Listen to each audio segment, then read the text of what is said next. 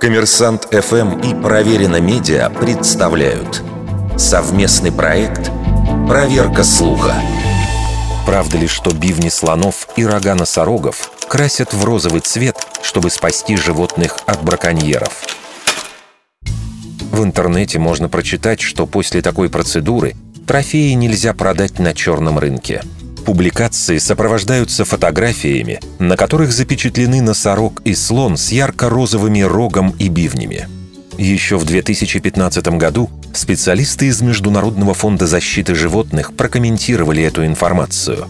По их словам, снаружи кость настолько плотный материал, что краска не в состоянии проникнуть в его глубину.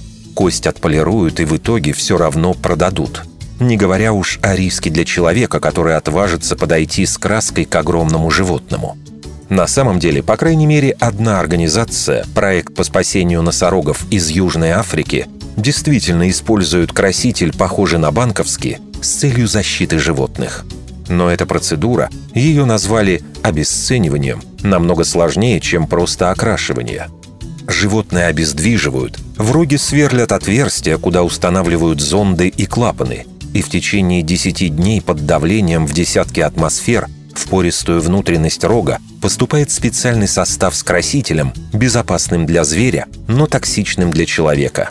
Вещество, как утверждается, делает кость изнутри непригодной для использования в декоративных или медицинских целях. Но снаружи краска практически незаметна уже спустя короткое время после процедуры. Браконьеров же информируют об испорченных рогах устанавливая по периметру заповедника таблички с предупреждениями. Надо отметить, что этот проект по спасению носорогов неоднократно подвергался критике. Многие эксперты усомнились в эффективности его метода, который может вредить и животным. Что же касается популярных в интернете фото с яркими цветными бивнями и рогами, то это не более чем фотошоп. Вердикт. Большей частью неправда.